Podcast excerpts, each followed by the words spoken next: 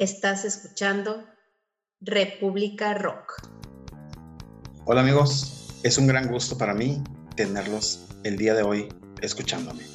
Hoy inicia este podcast que hemos titulado República Rock, en donde pues escucharemos la historia de el origen de algunas bandas, el origen de algunos músicos, contado por ellos mismos.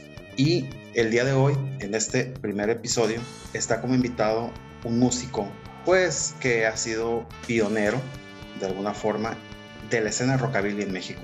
Estamos hablando de Nathan Rebel, vocalista de Nathan and the Rebel Teens, vocalista de Los Calavera y, y vocalista de Los Cuervos. Acompáñanos a escuchar de su propia voz cómo fue que se crearon estas bandas. En este, en este episodio, bueno, en esta ocasión, como nuestra conversación pues sí fue un poco extendida, hemos decidido lanzarla en dos partes. Esto lo hacemos para darle un poquito más de dinamismo a, a, nuestro programa y para que no sea una sesión tan, tan extendida. Y sin más preámbulos, comenzamos. Estás escuchando República Rock. República Rock. Pues un gusto, ¿eh?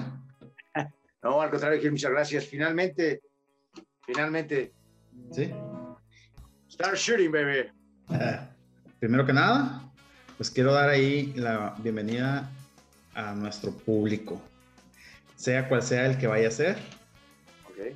Poco a poco, un paso a la vez, el que se quiere ir uniendo a nosotros. Entonces, este, pues te doy la bienvenida a este proyecto, Re República Rock. Perfectamente, muchísimas gracias. Y me gustaría empezar con, con la siguiente pregunta. O sea, ¿cómo nace el rockabilly en México? Pues mira, mira, es, esa es la pregunta del millón, ¿no? Porque en realidad el rockabilly no nunca nace, ¿no? O sea, el, es más, de hecho el rockabilly como tal llega, llega muy tardíamente, ¿no?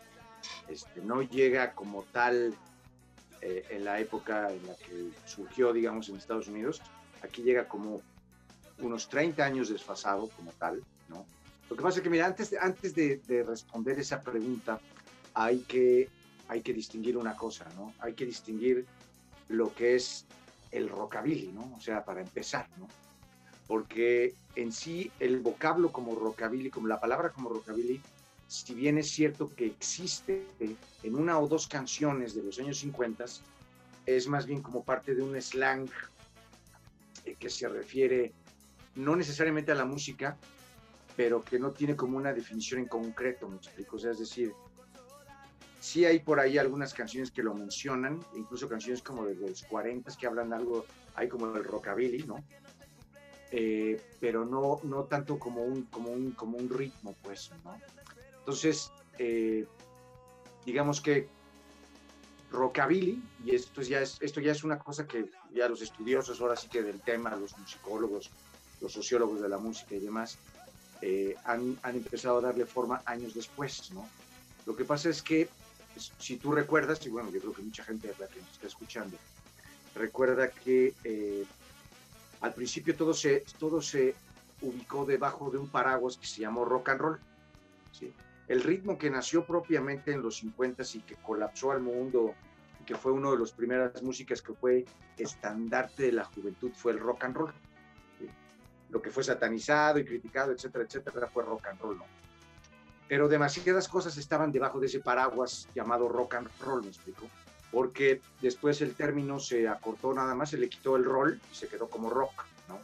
Entonces muchas cosas cupieron dentro del paraguas del rock cosas que entraron en los 60, este, Led Zeppelin, los Beatles, etcétera, etcétera, entraron del, dentro del abanico del rock, ¿no? De tal manera que ya para los años 70 o los años 80 había demasiadas cosas debajo del paraguas de esa definición de rock. Entonces, para distinguirlo, empezó a hablarse de rockabilly como para dirigirse o para definir a toda esa época, a toda esa música que había sido hecha en la época de los años 50. Y entonces ya en ese paraguas de rockabilly que se definió en los 80 empezaron, empezó a caber el dúo, empezó a caber el rhythm and blues, empezó a caber las primeras formas prototípicas de rock and roll, etcétera, etcétera. ¿no? Entonces, cuando ahorita nosotros estamos hablando de rockabilly, estamos hablando prácticamente de cualquier música hecha en los años 50.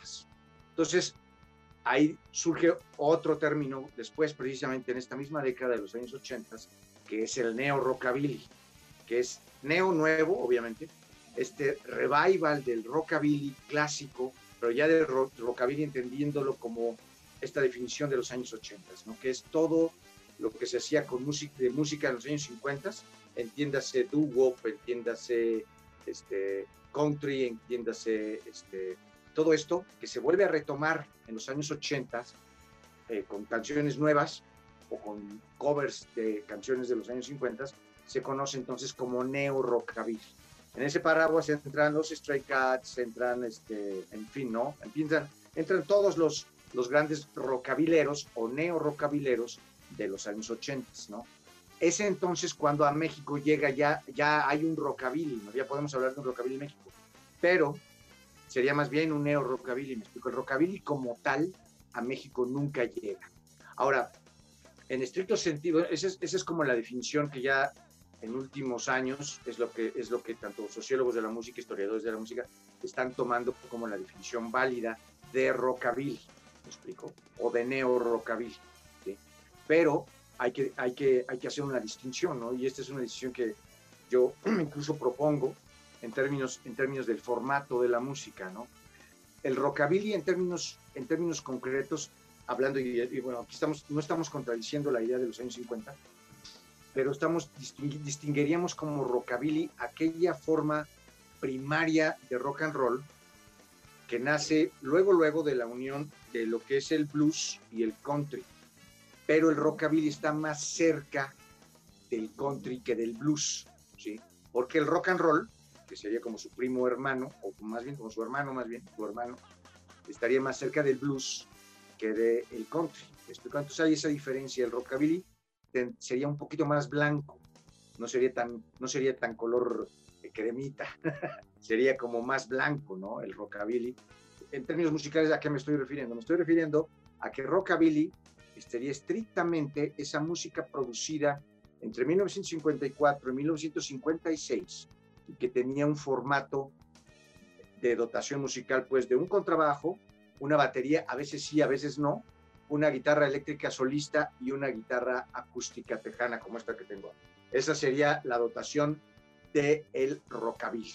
¿Me explico? Entonces en ese abanico entran Johnny Cash, entra Elvis Presley, entra mucho country, mucho country que está tirándole por allá. Incluso este, creo que una de las primeras canciones que ya tiene como el formato del rockabilly es una canción de Hank Williams, que es como de finales de los 40 que se llama Moving On Over que si tú la oyes en estructura es básicamente Rock Around the Clock, ¿no? Entraría obviamente Bill Haley, entraría obviamente Wanda Jackson, entrarían un chorro ya de rockabileros, ¿no? Jim Vincent entraría evidentemente, entraría Cochran, pero hay una gran discusión de si Chuck Berry es rockabilly o no.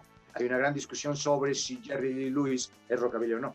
Hay una gran discusión sobre si Lil Richard es rockabilly o no. En los términos de cómo se definió en los 80, sí, porque es una música hecha en los años 50 pero en los términos de la dotación y de la influencia musical, tanto Chuck Berry como Lil Richard y como incluso este, Jerry Lee Lewis están más del lado del rock que del lado del country, cosa que no ocurre ni con Johnny Burnett, ni con Elvis Presley, ni con Johnny Cash. Entonces, hay, hoy es un tema, es un tema que, es un tema. que tiene como muchas aristas. ¿no? Entonces, pero respondiendo a tu pregunta, en términos de lo que pasa aquí en México, el rockabilly como tal no llega nunca. O sea, es decir, aquí no vemos una formación musical como la de Johnny Cash, como la de Elvis, en ningún conjunto mexicano. Hay quienes dicen, oye, güey, pero ¿y los Ochimilcas? Los Ochimilcas traían contrabajo. Sí, pero ellos no estaban haciendo rockabilly. Tenían como rolas medio rock and rolleras. Pero más, más comedia, ¿no? Más comedia, sí, y no es tanto rock and roll, ¿no? Podríamos decir, bueno, pero ¿qué pasa con el sonido Tex-Mex? ¿No? Ah, bueno, pues a lo mejor podríamos decir que ahí hay, algo, ¿no? Eh, ciertas cosas que Tintán empieza a hacer, etcétera, etcétera, pero como tal, no es, no es, no es rockabilly. Lo que sí llega concretamente aquí es el rock and roll. Y el primer grupo, y esto es, también como un tema de una súper discusión, sobre todo con los rock and rolleros más viejos, es quién es el primer grupo de rock and roll en España. ¿no? Y aquí, después de descalabros, mentadas de madre y todo lo que te puedas imaginar, ¿sí? La, porque hay muchos que se quieren ya colgar el, el, la medallita sí. después de mucho tiempo. Pero el hecho concreto histórico es uno y uno inequívocamente. El primer grupo de rock and roll en español son Los Locos del Ritmo y el primer disco de rock and roll en español en la historia de la humanidad es el disco debut de Los Locos del Ritmo en Discos Maya que se llama simple y sencillamente Rock, Los Locos del Ritmo. Ese es el primer disco en la historia de la humanidad de rock and roll en España. Es un disco prototípico, es un disco seminal, es un disco importantísimo en la historia del rock and roll en español, porque independientemente de todo, hay quien te dice, es que Gloria Ríos, Gloria, Ríos, Ríos. del relojito, despuésito de Bill Haley, o los Jopis, que eran cubanos, ya tenían por ahí rockabilidad y ciertos números. Sí, sí, sí, ok, lo tenían por ahí. Y a lo mejor muy contemporáneamente a los Locos del Ritmo. Pero eran adultos. Gloria Ríos ya era una señora de treinta y tantos años. ¿sí? Los Yopis, por favor, dos de los cubanos que forman parte de los Yopis, que son hermanos, son unos dones. Tú velos y son unos dones, ¿no? De bigotito y nada que ver con el rock and rollero, ¿me explico? El rock and roll es una música hecha de jóvenes para jóvenes. Esa es una parte fundamental de la definición. Entonces, ¿quién cumple con esa parte fundamental de la definición? Los locos del ritmo. Son chavitos de 16, 17 años que están haciendo su primer disco de rock and roll después de haberse ido a Estados Unidos a un programa que se llamaba La Hora del Aficionado, de un cuate que se llamaba Ted Mack. Se van a Nueva York y tienen los huevos tan puestos, sí.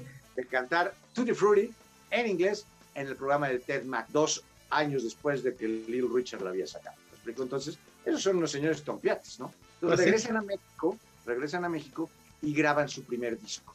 Pero ese disco es tan importante no solo porque le, le, corresponde la historia ser el primer disco de rock and roll en México, sino porque es el primer disco, es el disco debut de la primera banda de rock and roll en español. Una. Dos, en este disco debut, estos chavitos tienen los cojones también de sacar seis rolas originales. Seis rolas originales, o sea. Sí, eso es importante. Seis covers, sí, pero seis rolas originales. Esos son señores tompiates. ¿Me explico? Y hacen, aparte de todo, una excelente versión de un tema de Elvis que se llama Un gran pedazo de amor, que también es un, es, es, es, un gran logro, porque hacer un cover de Elvis, nadie lo había hecho así, con esos, con esos, tamaños.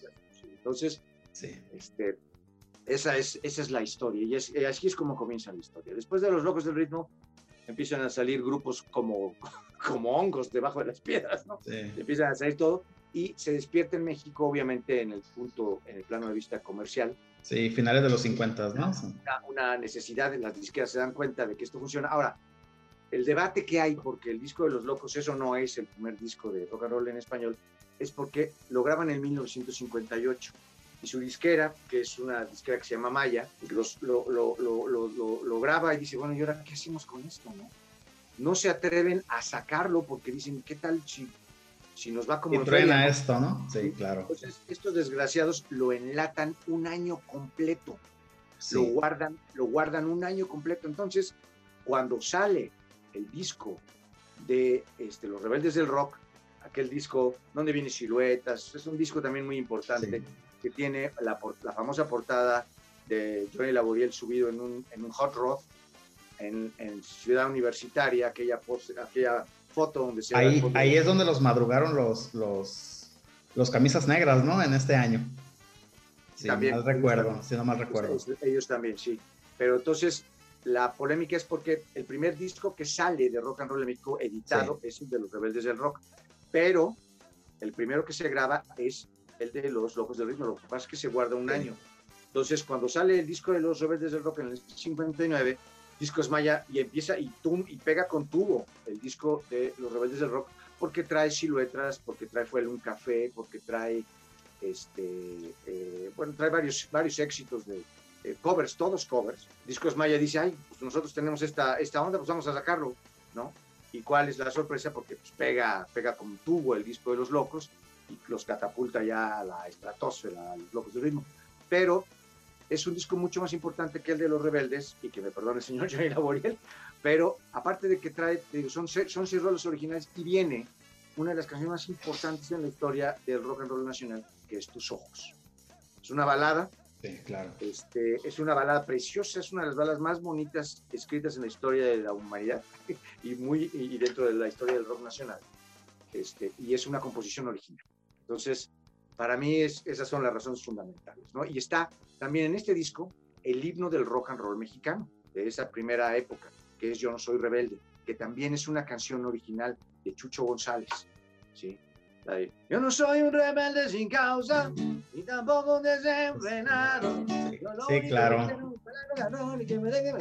Es, es, un himno, y aparte es como el credo del rock and rollero mexicano, que lo que no quiere ser es confundido con un rebelde sin causa, ¿no? Ya tiene como tintes sociológicos, ¿no? Incluso la lectura de la letra, ¿no? Entonces, esa, eso es lo que ocurre en México. Entonces, hablamos de rock and roll, no hablamos de rockabilly en ese momento.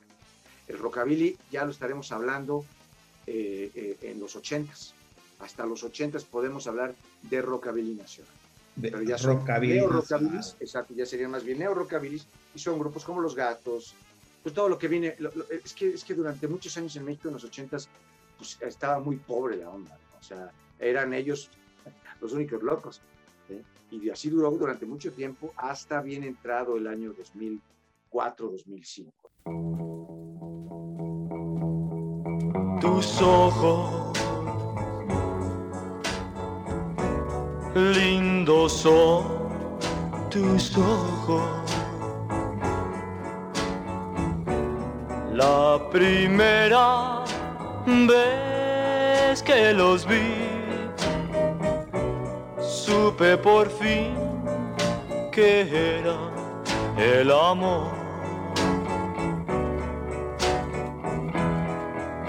Tus ojos, quiero ver tus ojos, verlo solo una vez más y si quieres me iré.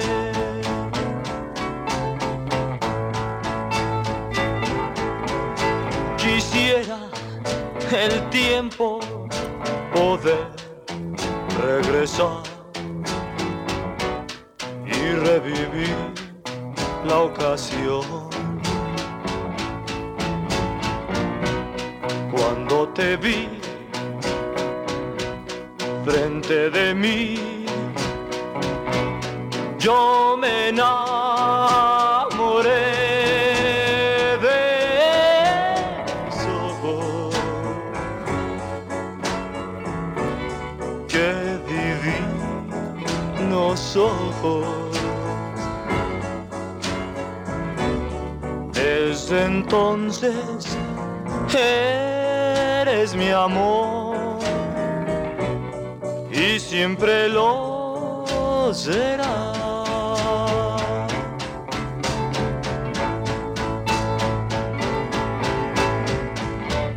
Mi corazón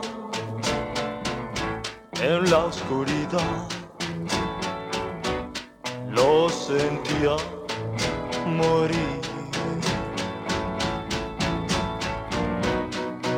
de pronto lo iluminaron dos luceros que son tus ojos. Benditos son tus ojos. Antes de irme, déjame ver una vez más tus ojos.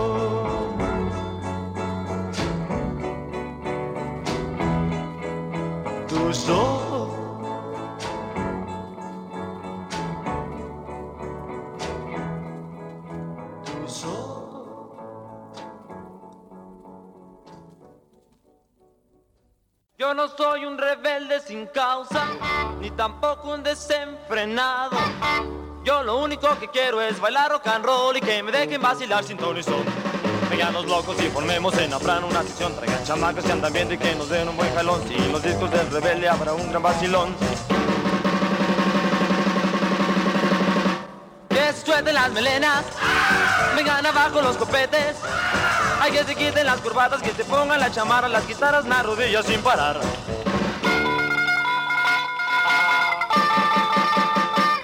Que navajas italianas, pantalones ya vaqueros, que no tiemblen nuestras piernas sin cesar.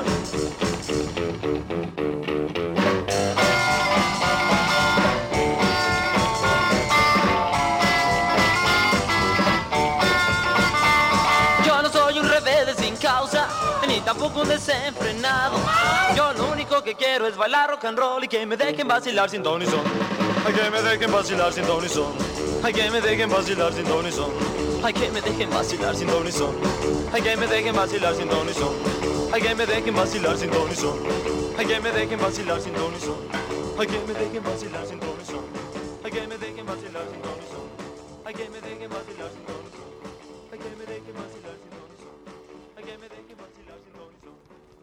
Pero hasta ese momento podemos hablar de rockabilly nacional.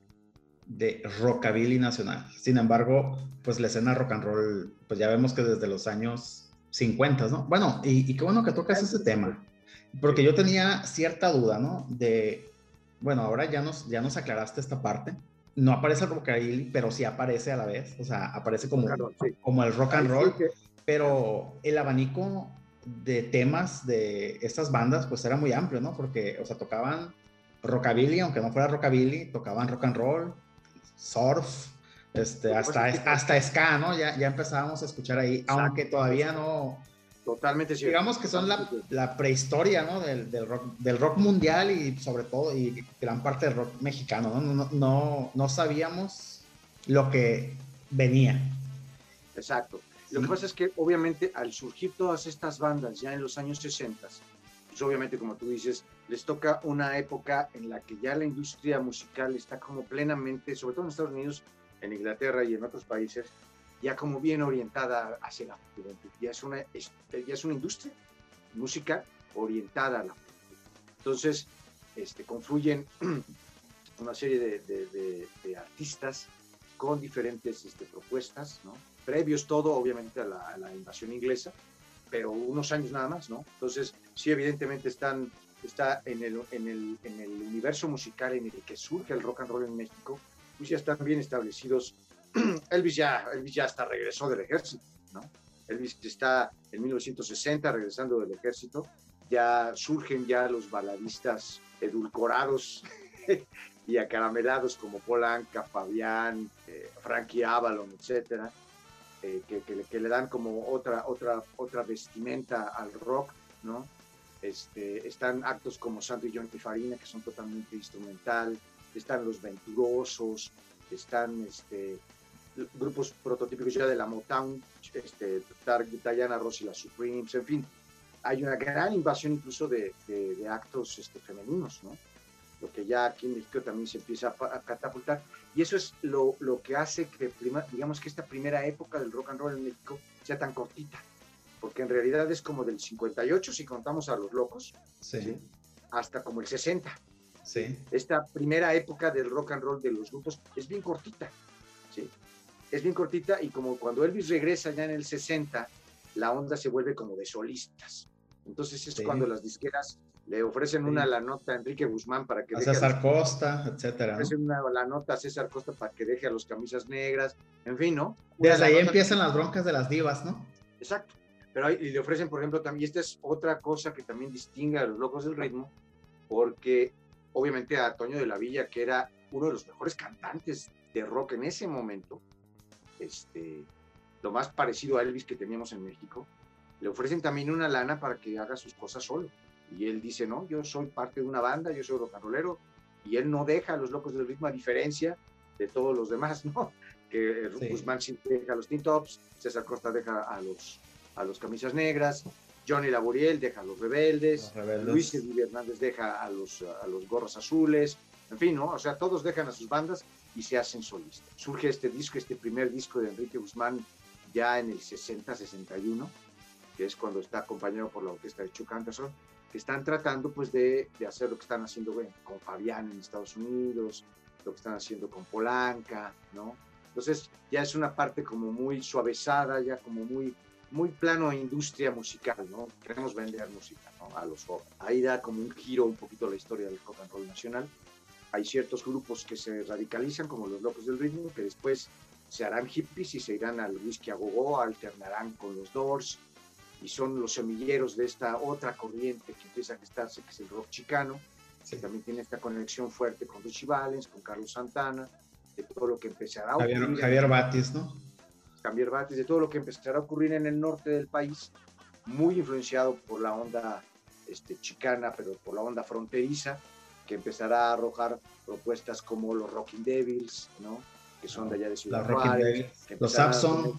Ajá, exacto, los Sapson, que ya empezarán a tener como la semilla de lo que será el- la siguiente oleada que serán, que serán ya los grupos, ¿no? Que derivarán en los gatos negros, el, este, etcétera. Los ovnis, ¿no? Exacto, exacto.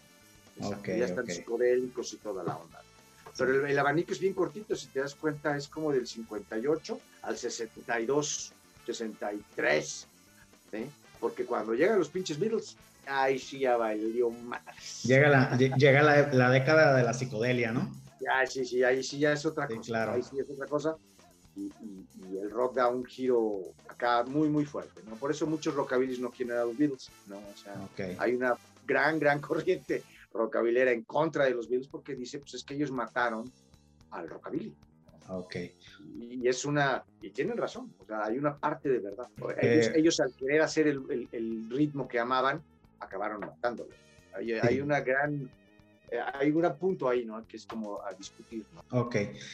Nathan, bueno, ya tocaste el punto de César Costa, to- ah, hablamos de, de Johnny Laboriel, hablamos de Enrique Guzmán. Obviamente estas bandas, yo tengo entendido que tienen giras muy exitosas por, por Sudamérica, Argentina, España principalmente. Llegan, roca, bueno, rock and rolleros contemporáneos a, a estas figuras de Argentina o de España también. Claro, Sí. sí, lo que pasa es que obviamente este, México es como el primer, el, el- el- ah, obviamente al México estar más cerca de Estados Unidos es como el país que más medios económicos tiene para poder ofrecer una, una industria musical rock and rollera, por decirlo de alguna manera, eh, robusta, ¿no? Cuando ocurre el lanzamiento de Enrique Guzmán como solista, que te digo, tú escuchas los discos de los Teen Tops y o escuchas este primer disco solista de Enrique Guzmán y se nota que le echaron, que tiraron la casa por la ventana.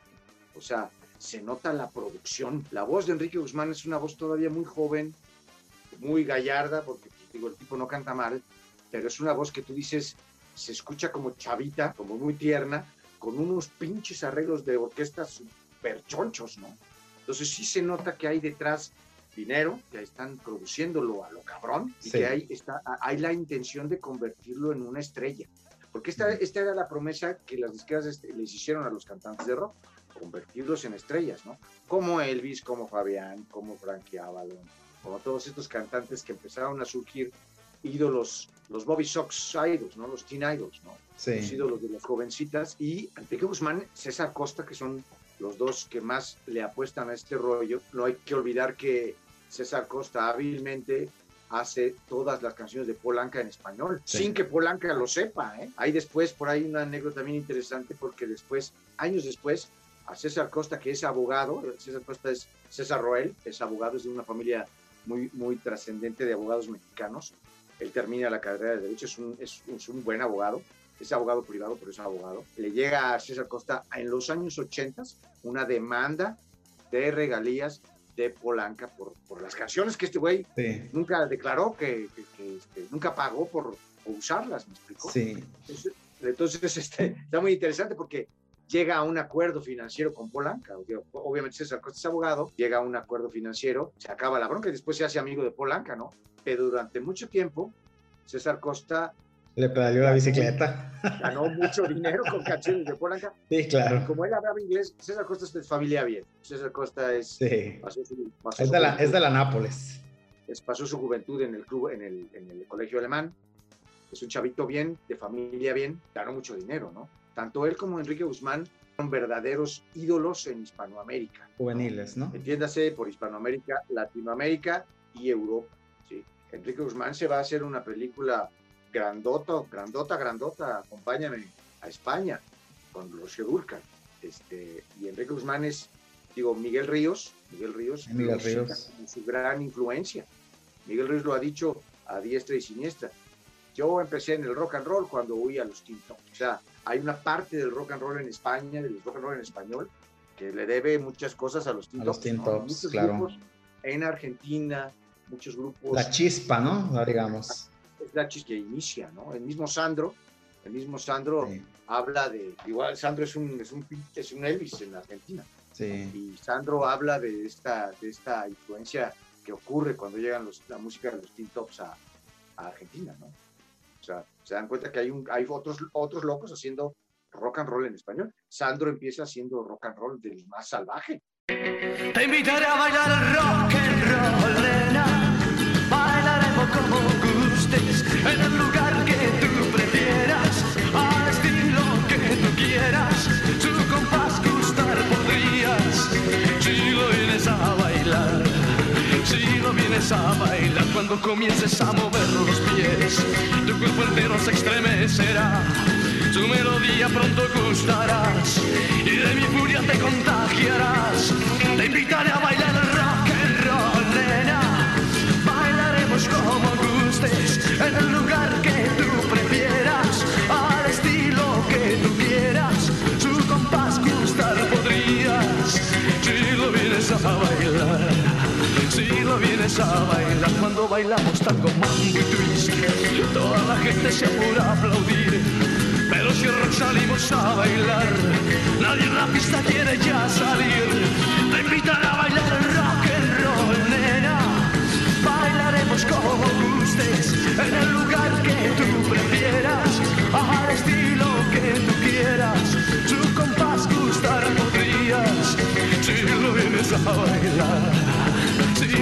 vienes a bailar, el pernecillo del trofi trae a mí. Con otro ritmo no lo consiguió. Es un imán que ya nos atrapó. En esa trampa caímos tú y yo. Te invitaré a bailar rock and roll, nena. Bailaremos como gustes, en el lugar que tú prefieras, al estilo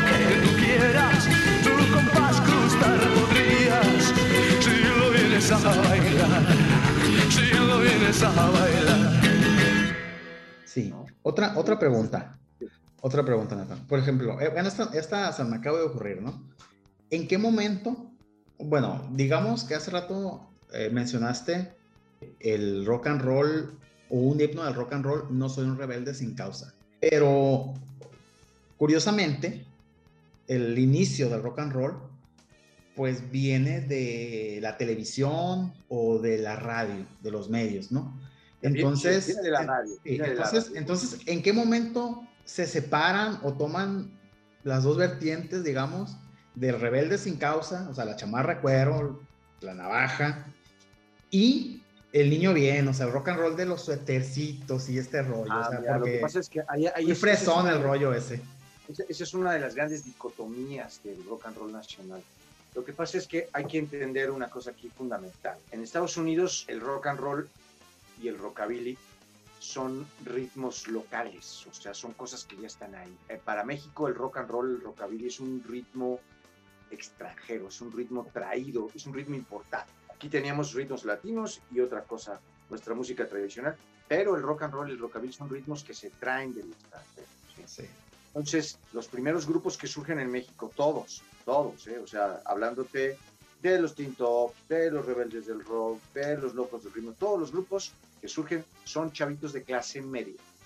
Todos viven en la Narvarte, en la Nápoles, en la del Valle, son chavitos Sí. bien, chavitos de clase media que estudian, sus papás tienen buenos empleos en a veces compañías extranjeras o son empresarios, etcétera. Son, son chavitos que tienen la posibilidad de viajar a Estados Unidos y comprar los discos o de tener quien se los traiga. Eh, hay, hay por ahí una anécdota, Rafael Acosta, que es el baterista de Los Locos del Ritmo, tenía una hermana que viajaba por cuestiones de su trabajo continuamente a Estados Unidos y ella le traía los discos que le, le encargaba a, a su hermana. En la letra precisamente de Yo no soy rebelde sin causa, dicen, con los discos del rebelde habrá un buen vacilón. El rebelde le decían a Rafael Acosta que era el baterista. Él era el que tenía los discos extranjeros. Entonces, si estos chavos fueron capaces de oír primero que nadie a Elvis y, y todas estas cosas, fue por esa posibilidad. Y lo mismo ocurre este, con Enrique Guzmán. Enrique Guzmán es, es este, chileno, nació en Chile. ¿sí? Su papá era un empresario artístico. Él es también chavito bien. Estaba estudiando medicina, de hecho. ¿sí? Entonces, son chavitos de clase media. Obviamente, eh, eh, te digo, la diferencia es que aquí en México es un ritmo importado. En Estados Unidos es un ritmo que nace, nace de la clase baja. Sí, Esa es otra es una diferencia fundamental de la génesis en el rock aquí en México y de la génesis del rock en Estados Unidos, su país de origen. En Estados Unidos, Elvis Presley es un cuate que vive en Tupelo, Mississippi, en la parte más jodida, en la parte negra. Los barrios industriales, ¿no? O sea, digamos. Sí, sí, o sea, no, y ni siquiera industriales, eran totalmente campesinos. Ah, ok. Sí, totalmente campesinos, o sea, ya era la, agrícola el pedo. De vacas, chivos, gallinas. Las era plantaciones de algodón, ¿no? Sí, sí, sí, exacto, ¿no? Entonces, son, son, son gente muy, muy humilde muy, muy humilde, que andan hasta, a veces hasta descalzos. O sea, sí. es el white trash por de, definición. Son gente muy, muy humilde. Johnny Cash igual, Hank Williams igual. Entonces, aquí el rock y el rockabilly tienen como esa, esa, esa chispa que nace de la, de la, de la necesidad económica. Y sí. eso es una cosa que cuando llega a México no tiene el rock. Eso okay. se le va incorporando después. Pero esta parte como contestataria nace precisamente de esta cuestión este, de clase humilde. ¿explico? Entonces, eh, en Estados Unidos, por eso es mal visto incluso el rock and roll cuando, cuando, cuando despunta. Es música de negros. La América tradicional conservadora ve mal al rock and roll y hay toda una campaña fuertísima para prohibirlo. Sí. Desde entonces, ¿no? Está altamente documentado. ¿sí? Sí. Una, un esfuerzo muy fuerte por la, la, las ligas de la decencia de Estados Unidos y demás para tratar de prohibir al rock and roll, porque era una manera que en la que el hombre blanco se rebajaba al nivel del negro, porque de ahí viene el rock and roll. O sea, era una música fusión de blues con sí. country, ¿verdad? eso era como sacrílego. Entonces, en Estados Unidos se empieza a ver toda esta, toda esta erupción ¿no? social y aparte de todo también hay un auge económico muy fuerte, obviamente producto de la posguerra, ¿no? sí. cuando la economía gringa está súper calentada, viniendo de, de, una economía de guerra, produciendo armamentos y todo este rollo, la economía y sobre todo la industria americana está muy caliente, ¿no? venían de producir armas y todo este rollo, entonces ahora la economía tiene que girar a, a seguir manteniendo una industria productiva. Dinámica, ¿no? Eh, dinámica, y lo que empiezan a producir son aparatos electrodomésticos y toda esta cosa. Entonces hay un boom industrial muy fuerte, ¿no? Y por esa parte también empieza a, a, surgir, digamos, una clase social nueva que no existía hasta entonces, que son los adolescentes de clase media, que... Con cierto poder adquisitivo, ¿no? Pueden consumir esta música, ¿no? Entonces, sí. esta música que viene de los barrios bajos empieza a tener como eco en esta América adolescente blanca, pudiente, conservadora por los papás, pero los chavitos sí. quieren rebelarse, no quieren echar desmadre. O sea, la canción, por ejemplo, que habla de todo esto es una canción de Chuck Berry que se llama Sweet Little Sixteen, Dulce Pequeña de 16, ¿no? Que habla de toda esta América, de lunes a viernes, va a la escuela bien vestidita y cumple con sus tareas, pero el viernes en la noche se mega transforma, se ponen la chava su falda de lápiz pegadita, se pintan acá los labios de rojo y se van a rock and ¿no? buscando como desfogar toda esta energía que están trayendo. Y los chavos igual, ¿no?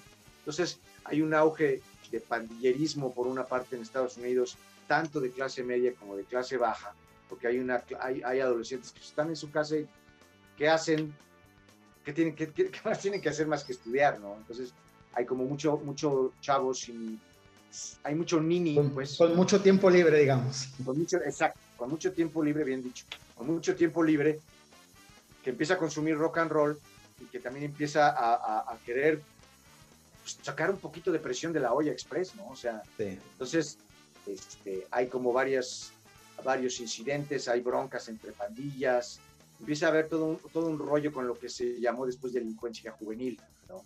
Un temas rollo, que tipo, aborda. pues, un rollo tipo vaselina. ¿no? Rivalidad de los grupos sociales. Toda Más la que- más que vaselina Rebelde sin americana. Sí, más, pero más sería Rebelde sin causa. Rebelde sin causa es la película de sí. James Dean. Sí. dirigida por Nicolas Rey. Esta película es como una radiografía de la juventud americana de clase media. Está viendo que su vida, si no se ponen abusados, va a ser como repetir la historia de sus papás.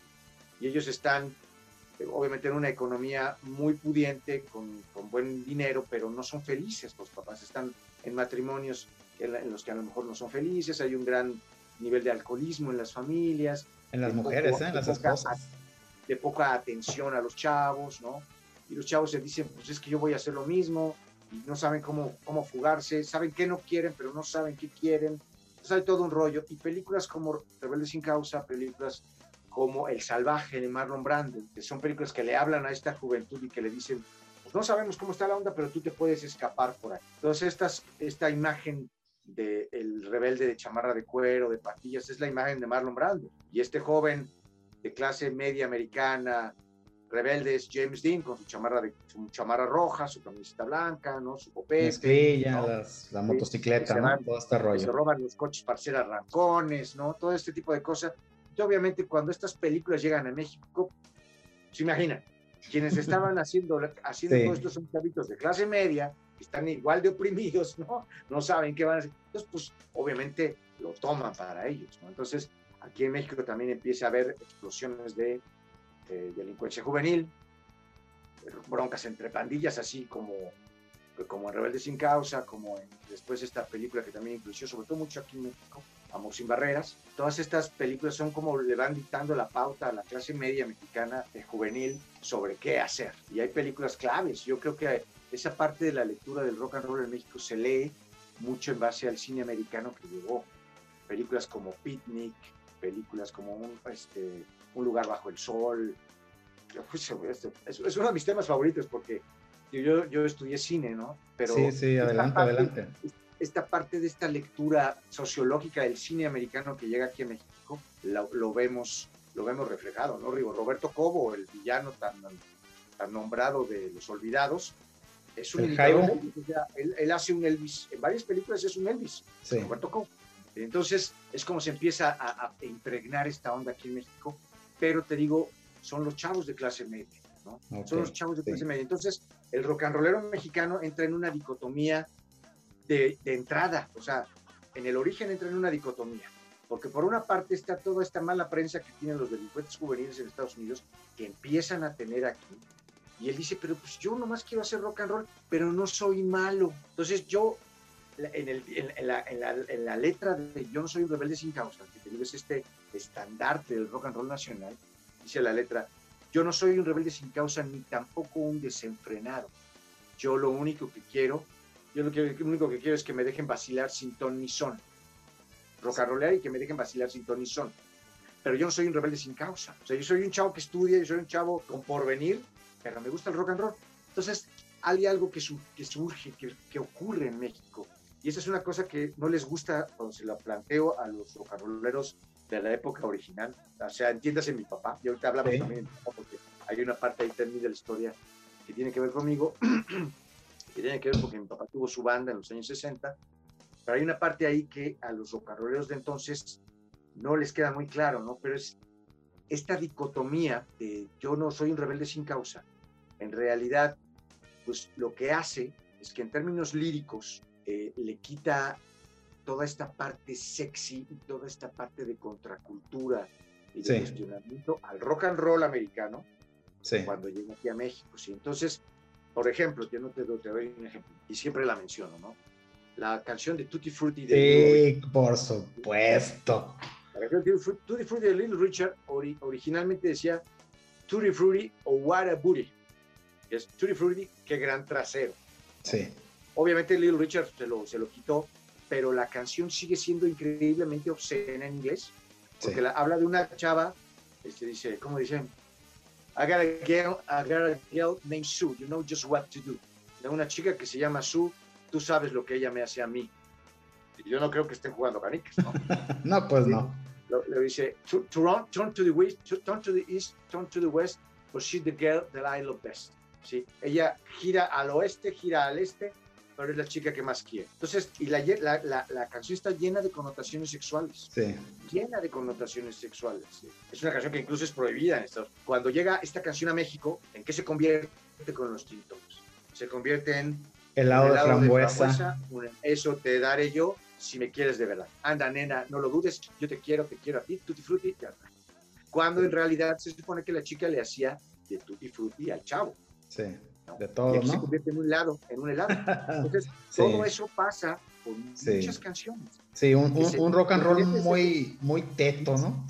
muy queriendo no escandalizar. Ok.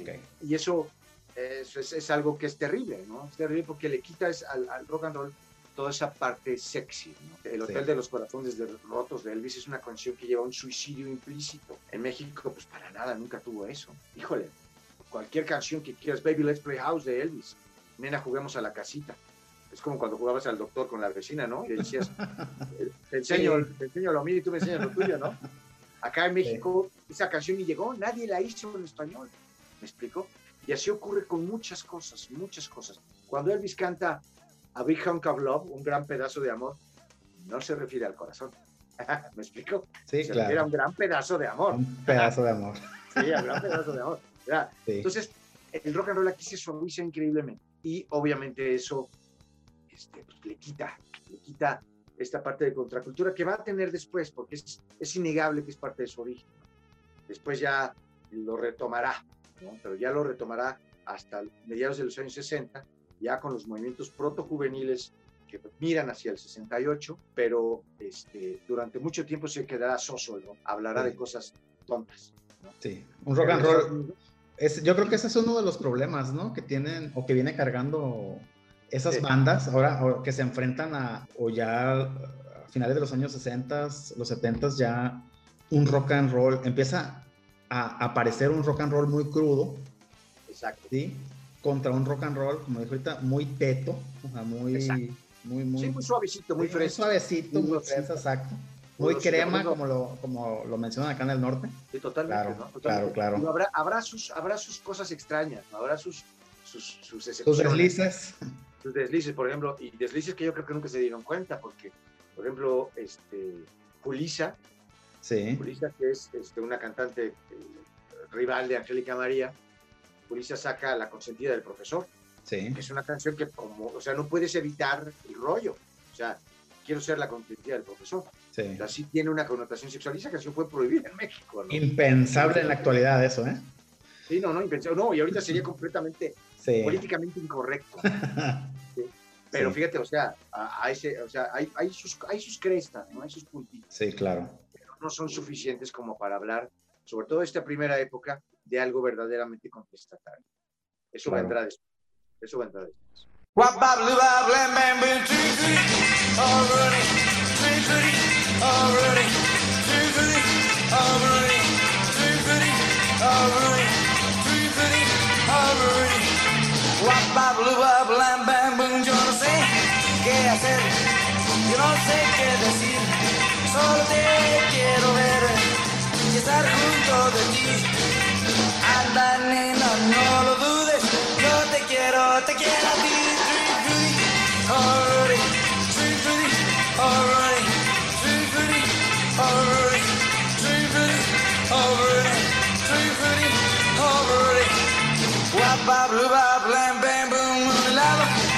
de frambuesa, un helado de limón. Este daré yo, si me quieres de verdad. Anda, nena, no lo dudes, yo te quiero, te quiero a ti.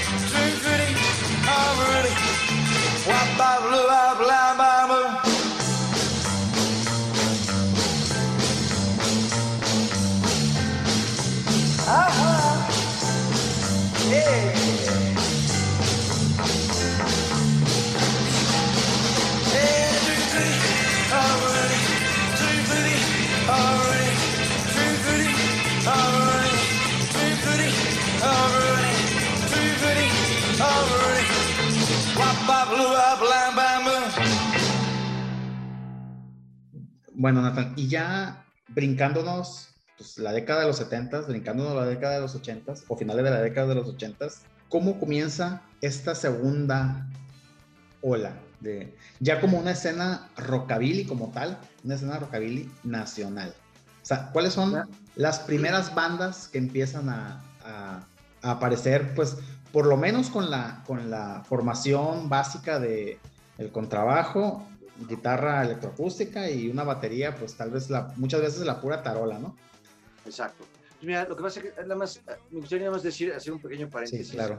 breve, este, para, porque hay una, hay una parte aquí de desinformación, sobre todo para las nuevas generaciones, que es importante entender. Sí, ¿no? Obviamente, quienes lo vivimos lo tenemos como muy presente, pero a la hora de a hacer esta revisión, abuelo de pájaro, de los años 70 o de los 80, implica nada más saber una cosa, ¿no? que durante todos estos años, de los finales de los 60, 70 y 80, y todavía hasta quizás mediados de los 90, en México vivimos, este, aparte de una dictadura terrible. tácita, tácita sin decir del, del PRI, vivimos una dictadura mediática por parte de Televisa. Televisa y sobre todo programas como Siempre en Domingo y toda esta maquinaria de producción artística industrial Desechable completamente. relegó al rock, al verdadero rock, a, a lo subterráneo, ¿me explico? Entonces, los chavos ahorita ya, sí, o sea, no, no saben de todo, de todos estos años de Sí. lucha de muchas bandas, como el Tri, como Tex-Tex, de muchas bandas, ¿no? Sí, Este, todo, todo, todo el rock de periferia, ¿no? Exacto. Todos estos años en los que el rock se mantuvo subterráneo y, Enterrado, y tal explota, explota hasta, hasta finales de los ochentas, ¿no? Sí, hasta cuando la industria como que cambia un poquito, ¿no? Cuando después del, del concierto de Rod Stewart en el 88, en el Corregidora de Querétaro, en fin, como varios puntos que empiezan a surgir, pero lo importante de mencionar aquí es que hay años donde el rock este, es reprimido, y esto es después del 68, ¿no? sí. Después del 68, el gobierno y el Después de Avándaro, ¿no? Específicamente. Exacto. Sí, todo es- todo es- no, y pues sobre todo después del 68, ¿no? que Ok. fue cuando la juventud protestó de manera abiertamente política contra un orden establecido que no les gustaba, ¿no? Y el gobierno reprimió eso con violencia, ¿sí? matando jóvenes. O sea, Sí. aquí mí, eh, me, me llama mucho la atención que los chavitos, la- esta generación de cristal, no tiene esa idea de, de que aquí se reprimió con sangre. Y eso es una cosa que tenemos que tener bien consciente, porque pasó y no podemos pretender que no pasó. ¿sí? Claro. Gobierno y sobre todo porque nos da una dimensión del poder del gobierno. ¿no? Entonces, si el rock se resguarda y después surge con una fuerza descomunal en finales de los años 80, 20 años después, es por algo.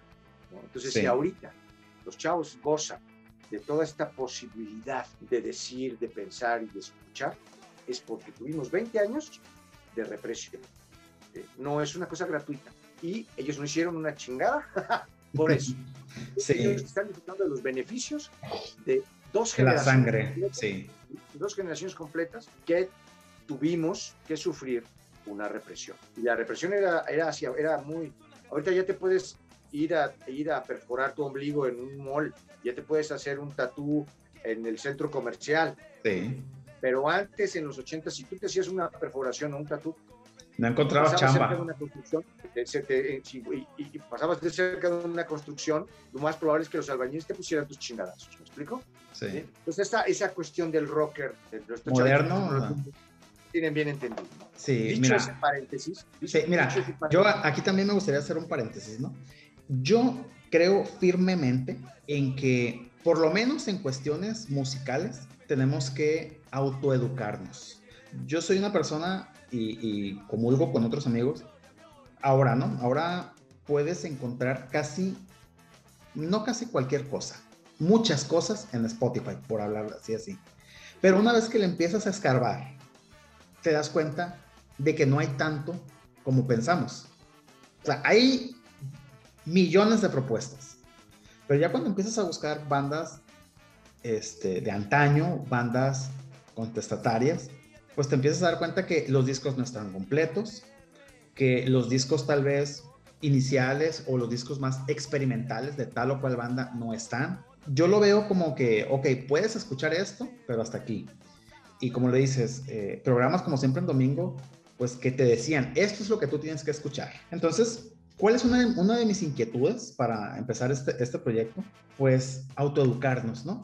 En el sentido de que si tú pones ahora, porque los, como tú dices, los chavos no pasan de ahí, si pones en Google tal o cual banda, no aparece nada. O sea, aparecen las biografías de, de, las grandes, de las bandas que ya tienen un éxito, ¿no? Que ya tienen un, un lugar en, en, el público. Pero pues no, a mí, a mí me interesa mucho, soy muy curioso de cómo se formaron esas bandas, bajo qué contexto. Entonces, eh, eh, pues los chavos no tienen eso. O sea, ellos nada más abren Spotify y lo que te dice el algoritmo, eso es lo que escuchas. Sí. ¿Sí? O sea, eso es otro tipo de, es un tipo también de, decir, de, de decirte qué escuchar. Sí. ¿no? Cuando sí, sí. Entonces, lo que yo estoy buscando, lo que yo estoy buscando es, pues, llegar a, a, a, a los protagonistas, ¿no? A llegar contigo y más adelante, pues, vamos a, estar con otras personas que nos cuenten su versión, cómo decidieron ellos este, formar la banda, qué fue lo que, los obstáculos, porque antes, antes se dependía de muchas veces de, de las grandes disqueras, ¿no? Pero pues el, el, el rock siempre ha sido independiente, independiente en el sentido de que si una si no si no te firmaban las grandes disqueras pues todas las bandas siguen tocando o sea cuántas bandas hay que tienen un disco dos subterráneos tienen su tiempo de auge de dos o tres discos pero siguen tocando y siguen regalándonos más discos más producciones o sea no termine ahí la cosa no sé si no sé si, si me expreso correctamente no sé si es, sí, si entiendes mi punto lo que sucede aquí es que este, eh, el, el, el, el rock su origen es netamente contestatario ¿no? es, es, es, un rock, es, surge de una necesidad, ¿sí? surge de una, de una, necesidad de expresión y obviamente al ser, hacer una necesidad de expresión, pues va a buscar la forma de salir como sea, sí. Al margen de la industria, con la industria o sin la industria. ¿no? Entonces, yo creo que a, antes era, era, como una, era, era como una condición ¿no? que tuvieras que ser, y, y, era, era parte de la tiranía de las disqueras, ¿no? porque sí las disqueras eran quienes decían quiénes, quiénes la hacían o quiénes no, no. ¿Quiénes iban a tocar en Siempre en Domingo o quiénes no? Eran, eran quienes, quienes, quienes triunfaban, ¿no? Sí, Pero eso, claro. es, eso, es, muy relativo, me explico, porque también, aunque por ejemplo en, ese, en esta, y hablando de lo que dice ahorita de Siempre en Domingo, Siempre en Domingo tuvo lanzamientos de un chorro de gente que no necesariamente figuró. Hay mucho, mucho, mucho cuate que quisieron lanzar, que le echaron la carne al asador, ¿verdad? pero pues, si no tienes sustento con que, por más que te quieran vender, no vas a figurar. O sea, sí. también la gente, la gente no es tonta, ¿no? La gente no es tonta, pero pues obviamente propuestas con más nivel artístico o que son eh, provocadoras, pues obviamente nunca, nunca iban a formar parte de una cosa masiva. Entonces, ese es, ese es el origen de, de, lo indie, ¿no? De lo que, del movimiento independiente, ¿no? Y el rock sí. siempre ha tenido como un tinte independiente. ¿no? desde su origen, desde su origen, ¿no? o sea, desde su concepción. Sí, o sea, la, la, si, si, si nos, a, nos, atenemos a la definición de indie, que es una disquera no muy grande, con ciertas, ciertos eh, limitantes. Pues Elvis, Elvis, empezó con una disquera independiente, ¿no? La Sun Records es una, era una disquera chiquita de Nashville que grababa lo que podía grabar y se topó con este fulano y eh, tenía como ciertos contactos que hicieron clic en ese momento y después el güey fue enorme, ¿no? Sí, claro. Pero entonces te digo, o sea, el, el, la, la, el, rollo del indie siempre ha estado ahí, siempre el rollo de, de autoproducirte o de autohacerse ha sido una opción. Sí. Lo que sucede ahorita es que la industria disquera sigue sin entender que ya, que ya perdió el juego, ¿me explico? Porque ahorita realmente tú puedes hacer una buena carrera musical sin estar firmado por una gran disquera. Sí, claro.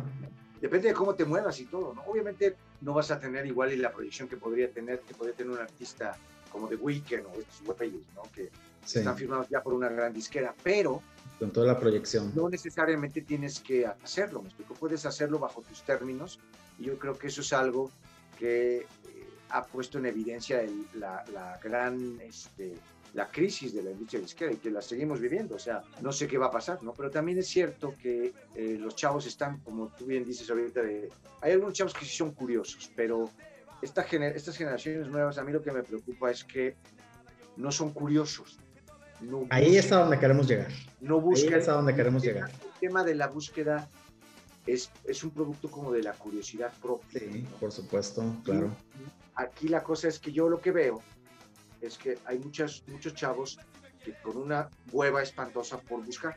Entonces Sí. tú qui- quieren que todo se los des peladito y en la boca, cuando tiene que venir como de tu propia curiosidad. De tu propia En los 80s, iniciativa. En los ochentas este, no existía obviamente ni internet ni nada de eso que ahora lo tienes todo Sí. al alcance de la palma de tu mano de un clic. Pero en los ochentas tenías que o irte a una biblioteca o a ver cómo demonios de así. O, junta- o juntarte en la esquina y cambiar opiniones, ¿no? O sea, o buscar, o sea, tenías que buscarlo, ¿no? Incluso toda esta cultura del custom que fue tan importante, pues, sobre todo para los primeros rockabilis, este, de hacerte tus cosas, ¿no? sí. Ahora ya te puedes comprar tus clippers en el chopo, ¿no? Sí. Ya te puedes comprar tus Chopo. zapatos de dos tonos en el chopo, ¿no? Ya, ya te puedes comprar la pomada y la chingada. Ya se- se desató toda una industria, ¿eh? Toda una industria. de belleza, ¿no?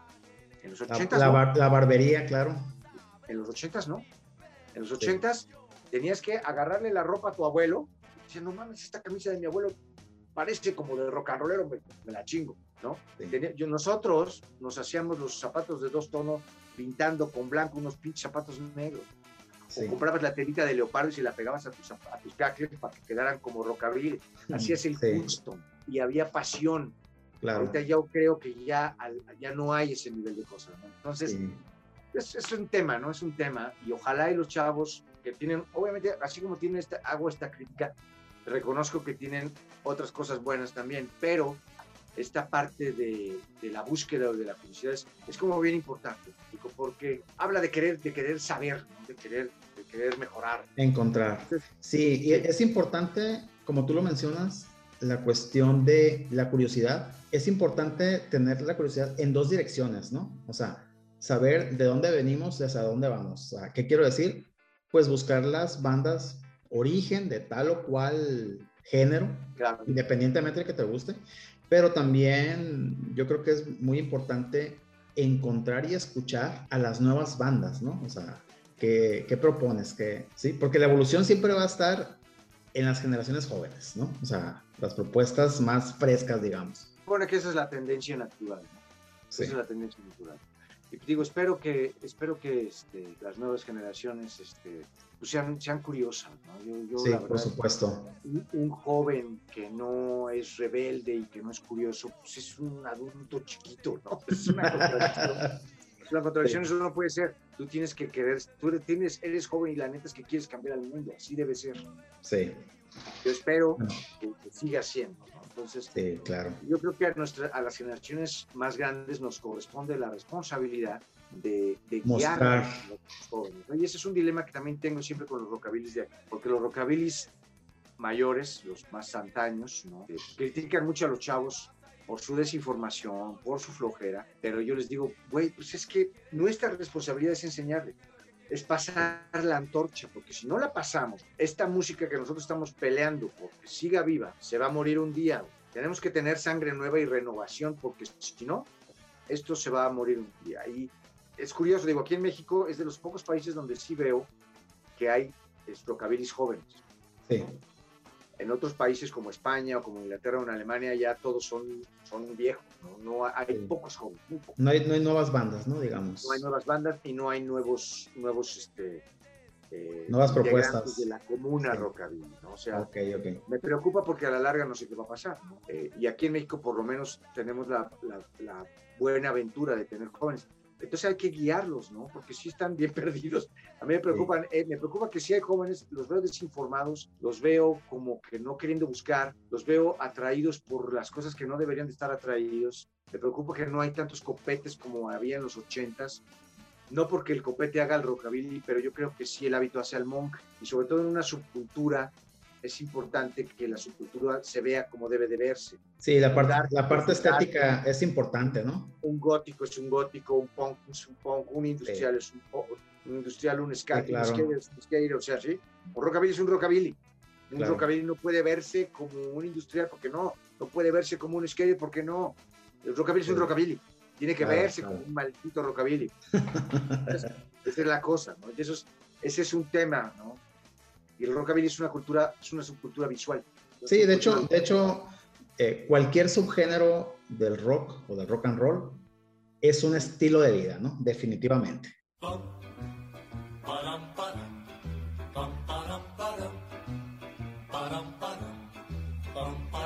Quiero ser la consentida del profesor. Quiero en sus brazos que graduarme en su corazón. Si ella quiere ser la consentida, Quiero ser la favorita de mi profesor. Quisiera ganar un diploma por ser la mejor para si ella él. se aplica, puede llegar. Quiero aprender algo que sus labios solo pueden enseñar.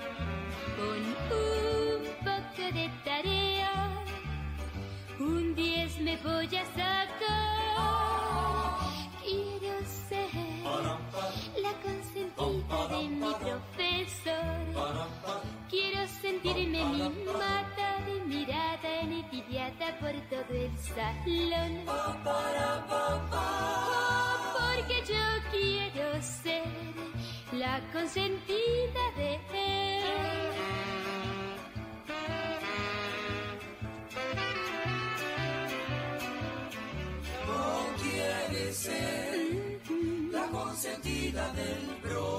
Quiere sentirse mimada, mirada, envidiada por todo el salón. Quiero aprender algo que sus labios solo pueden enseñar. Con un poco de tarea, un 10 me voy a sacar.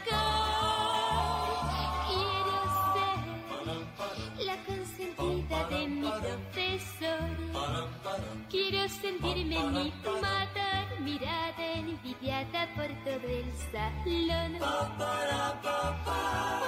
Porque yo quiero ser la consentida de él. Bueno amigos, si llegaron hasta aquí, no me queda más que agradecerles por su tiempo. Espero que les haya gustado. Y recuerden que la segunda parte de esta charla entrevista con Nathan Rebel también ya está disponible. Solamente dale clic y puedes escucharla. Y desafortunadamente llegamos al final. Con esto me despido, no sin antes recordarles que pueden seguir nuestra cuenta de Instagram, República Rock Podcast, y nuestra cuenta de correo desde la República Rock gmail.com.